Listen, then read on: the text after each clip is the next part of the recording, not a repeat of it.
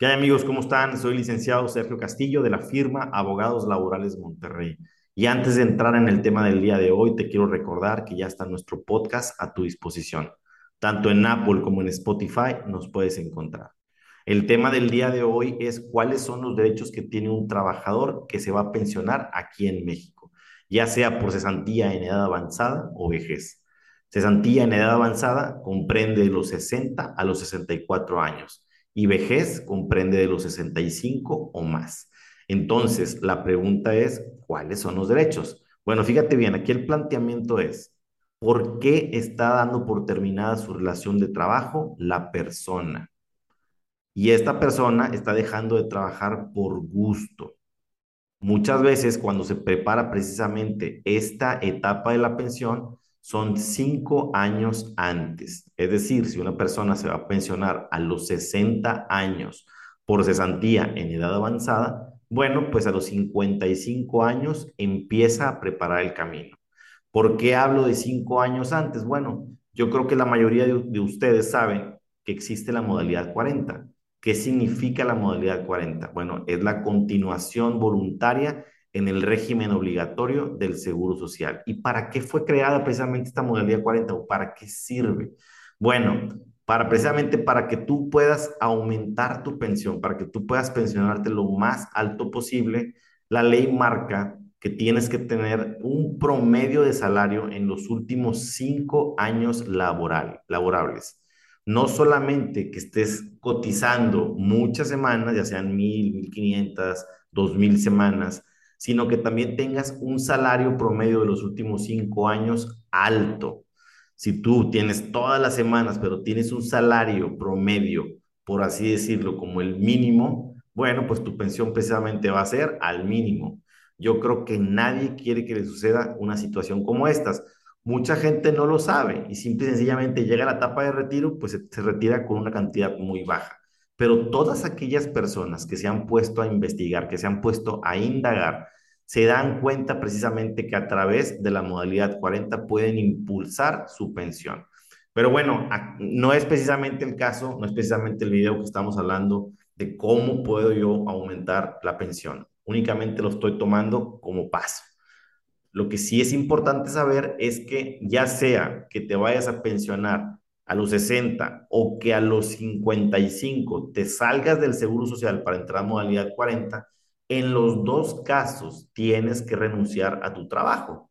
Entonces, es por ello que les toco precisamente este tema. En anteriores videos, en anteriores charlas, yo les he dicho, es bien importante que cuando vayas a dar por terminada tu relación de trabajo por esta vía, por la vía de la renuncia, por la vía de la plática con el patrón, pues te tienes que poner de acuerdo, porque si tienes trabajando ahí en la empresa y vas a seguir, te tienes que poner de acuerdo con el patrón para que te pueda dejar trabajar ahí mismo y que tú puedas cotizar por tu cuenta, ¿ok?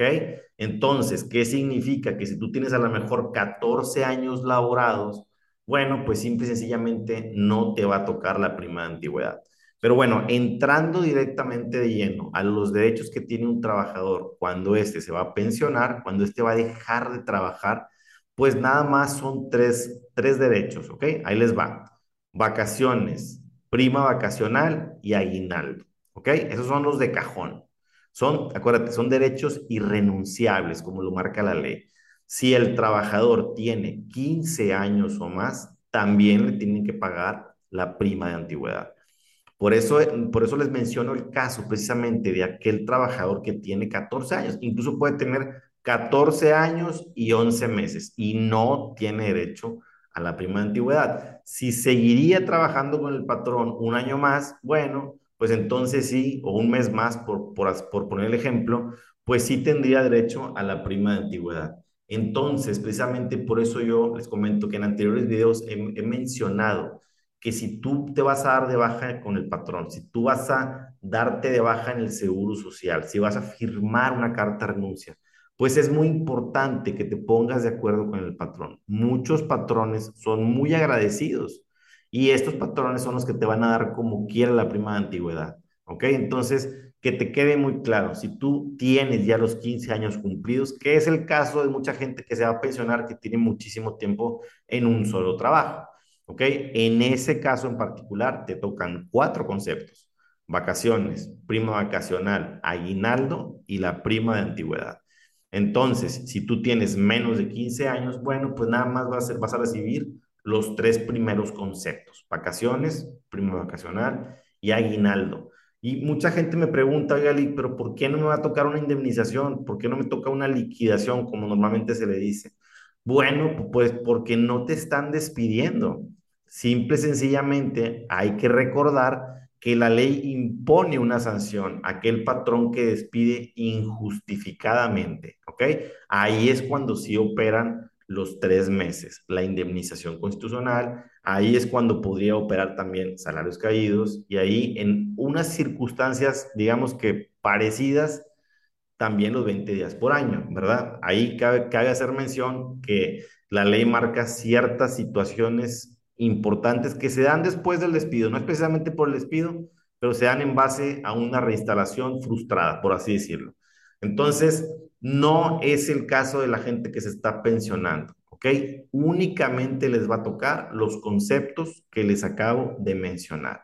Obviamente, si tú vas a renunciar, pues es sumamente importante que veas esa parte de la negociación de tu liquidación.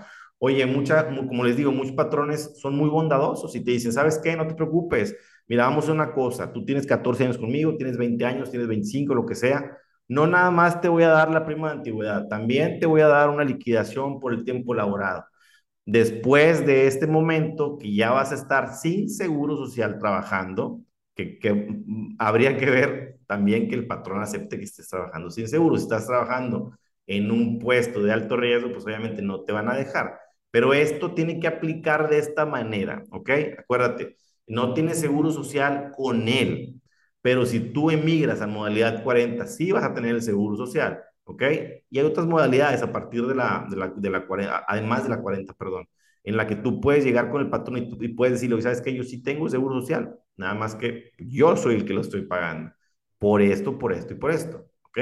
Tienes que explicarle al patrón que estás precisamente haciendo tú tus aportaciones para incrementar precisamente tu salario, tu salario promedio de los últimos cinco años, con el afán de que consigas una mejor pensión.